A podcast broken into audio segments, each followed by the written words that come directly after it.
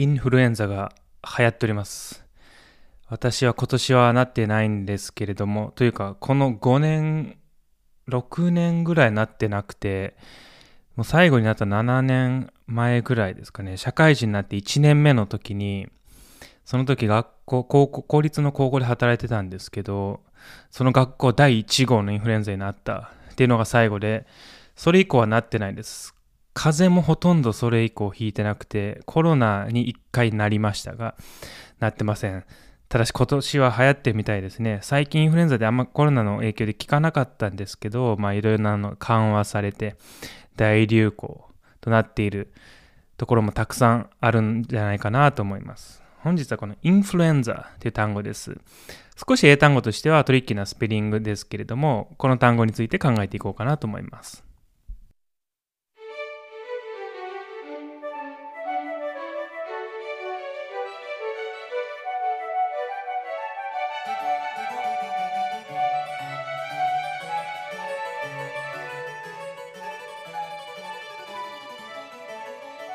やるせな語学の英単語ワイズアップ。一日一単語英単語を取り上げて、それにまつわる話をあれこれとしていきます。11月15日です。11月も半分終わりました。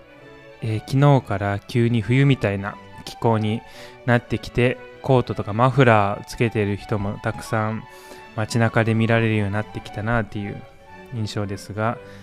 この時期、まあ、この時期に限らないのかもしれませんね、今年に限っては。えーインフルエンザという単語です。えー意味はそのまま、カタカナで言うインフルエンザですね。えーこの単語は、まあ、よく使う同族語というか、同じ語源の単語、まあ、スペリングももうほとんど同じと言ってもいいかもしれませんが、パッと思いつく単語があると思います。インフルエンまでは同じ英単語ありますね。おなじみの英単語で。えー高校生だとぜひ知っておいてほしい単語ですけれども、インフルエンまで同じ単語。はい、これ、インフルエンスという単語ありますね。インフルエンス。えーこの単語をちょっとね、また話し始めたら面白いので、明日にでもまたこの単語について話そうかなと思うんですけれども、インフルエンザ、まあ、インフルエンスっていうあの影響という意味ですね。インフルエンスという単語自体はフランス語系の単語です。で、インフルエンザという単語、あまり英単語で ZA で終わる単語って馴染みないかもしれません。英単語にほとんどないです。えーなぜならこの単語はですね、イタリア語のスペリングでよくあるスペリングですね、基本的には。イタリア語とかよくあります。スペイン語も、おそらくスペイン語も結構これあると思うんですけど、ちょっとスペイン語私わからないので、えーイタリア語はこの ZA、まあ、ラテン語、まあ、フランス語で CE で終わる単語。で、英語はそのままフランス語の単語取り入れてること多いので、英語でも CE で終わる単語、名詞ですね。それは割とイタリア語では ZA で終わります。で女性名詞の語尾なんですけれど、えー例えばインフルエンスが、えー英語だとインフルエンザですね。イタリアあイタリア語系にスペリングだとインフルエンザ。で、例えば、えー力とかいう時の force っていうね、えー force、あの force と共にあれの force もイタリア語だと forza ですね。音楽用語だと conforza でね、えー力を持ってみたいな、力強くみたいな。フォルテ、形容詞だとフォルテですかね。えー名詞だとフォルツァ、ね、ZA になったり。とか、 importance だと、イタリア語だと importanza みたいになったり、 difference、違いだと、イタリア語だと differenza みたいになったり、ふうに ZA で、なんとかなんとかツァみたいな。抽象名詞、特に抽象名詞の女性名詞に多いですね。さあ、こういった単語なんですけども、だからインフルエンザっていう単語はイタリア語に由来します。えー元はラテン語 influentia みたいな言い方があって、 influentia とか influentia みたいな言い方があって、えーそれが influenza っていうふうにイタリア語で綴られるようになった。だから、えーアクセントの位置がですね、 influenza のところにあります。英語でも。現代英語でも influenza。で、えー influence の方は一番前にありますね。 interesting とかと同じパターンで、 influence って一番前にありますけど、インフルエンザの方にあります。で、語源、これもある程度詳しい人なら、なんとなく語源わかると思います。インは中にという意味で、フルーっていうのは流れるって意味ですね。えーフラックスね、流入とか、いろいろ使いますが、フルーは流れるという意味です。あのー、まあ、ゲルマン語系でもフルーで流れるみたいなあるので、えー、つながりは分かりやすいかなと思います。まあ、語源的にどこまで関連してるか、ちょっとこの辺定かじゃないんで断言はしないでおこうと思うんですけど、えー、フルーは流れるって意味。例えば、フルエント、ね、流暢なとかいう時はね、フルエント、あれまさに流れるようなっていうことですね。さあ、といった感じで中に流れ込んでくるという組み合わせです。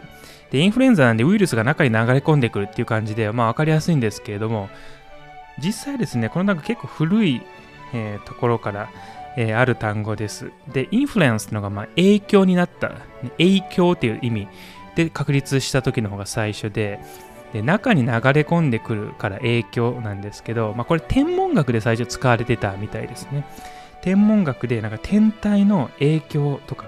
ね、天体から何か影響を受けて、その空気に何か作用が働いて、ですっごい熱が出る風みたいな、ね、そういったものとして、まあ、使われるようになっていった。まあだから、えー、まあ、この意味でしっかりと英語で、英語内で見られたのが1743年となっていますね。まあ、記録が残っているのがその辺ということですね。まあどうなんでしょうね。インフルエンザっていう病気自体は昔からあったのですかね。多分あったと思うんですですけど、この辺どうなんですかね。公英語でもちょっと調べきれてないので、ラテン語とかにもあるんですかね、インフルエンザっていう単語。まあ、この病気を表す単語、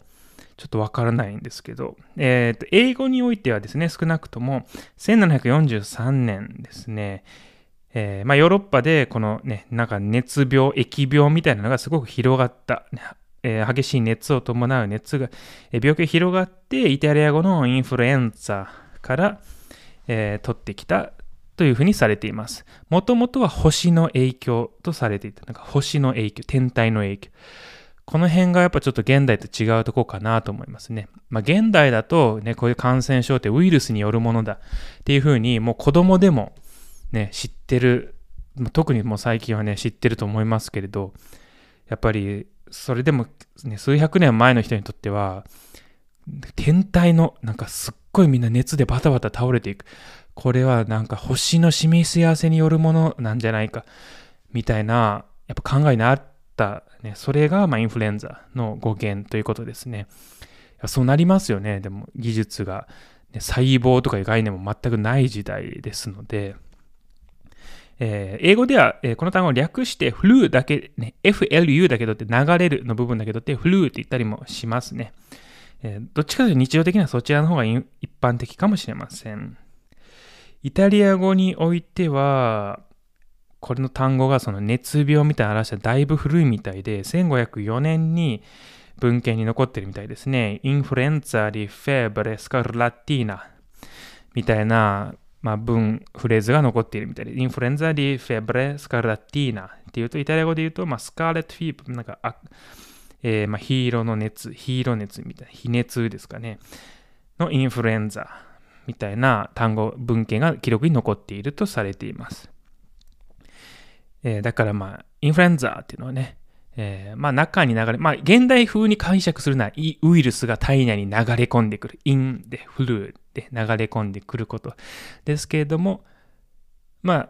近代科学以前の解釈で言うと、星の影響が体の中に流れ込んでくる。えー、この辺が、まあ、同じように解釈、まあ、体の中に入ってくるっていう、まあ、要素の組み合わせでできた単語でも現代人からの解釈とさその前の時代の人との解釈がやや、えー、違うっていうところが結構面白いところかなと思います。まあもちろんね現代人にとってはウイルスが入ってくる。で解釈しちゃいますよね。うん。私も最初この単語を知った時は、そっち、そっちじゃない、そっちかなと思ってたね。影響とかね。えー、なんか中に入ってくる、流れ込んでくるから影響だみたいに思ってたんですけど、もともとは天体に関して使う単語だった。ということですね。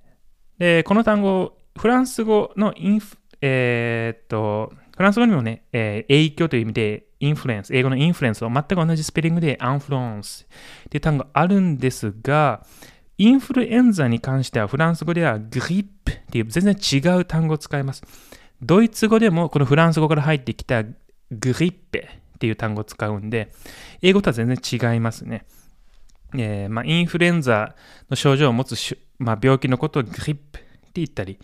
します。ねえ、フランス語のグリップはもともと掴むっていう意味ですね。何かを掴む。え、ドイツ語だとグハイフェンっていう動詞があります。グハイフェン、掴む。まあ、英語のとグリップって関係あるのかわかんないんですけど、ちょっと書いてなかったんで、まあ、断言はしないでおこうと思います。まあ、掴むって意味の単語から、えー、何かすごい気まぐれとかね、えー、変なえー、村っ気みたいな、え、気持ちを持つみたいなところから、え、変な行動をとるみたいな、ね、感じのところからインフルエンザっていう意味を獲得していったとされています。だから、インフルエンザってイタリア語の単語で、フランス語にも似た単語あるんですけど、影響って意味では、この病名としては、英語内ではフランス語由来のインフルエンスとイタリア語系のインフルエンザが共存してますが、フランス語とかでは、ドイツ語ではグリップっていう別の単語をこの病気には使うというところです。この辺が英語ってやっぱ器用に語尾だけ CE でフランス語の単語。これ一般的な。で、ZA でイタリア語のスペリング残して病名を表すみたいな、この辺器用に英語やりますよね。えー、この辺がまあ、英単語の面白いところであり難しいところでもあるというところではないでしょうか。えー、ということで本日は流行の最中にあるインフルエンザという単語について話してみました。で、明日ですね、このインフルエンス、せっかくなんでこのフルーっていう流れるっていう語感を持つ単語をいろいろ紹介したいなと思うので、またインフルエンスっていう単語について考えていこうかなと思います。えー、本日は以上です。明日はまた皆さんの英単語学習が少しだけ面白くなりますように。See you next word. Bye.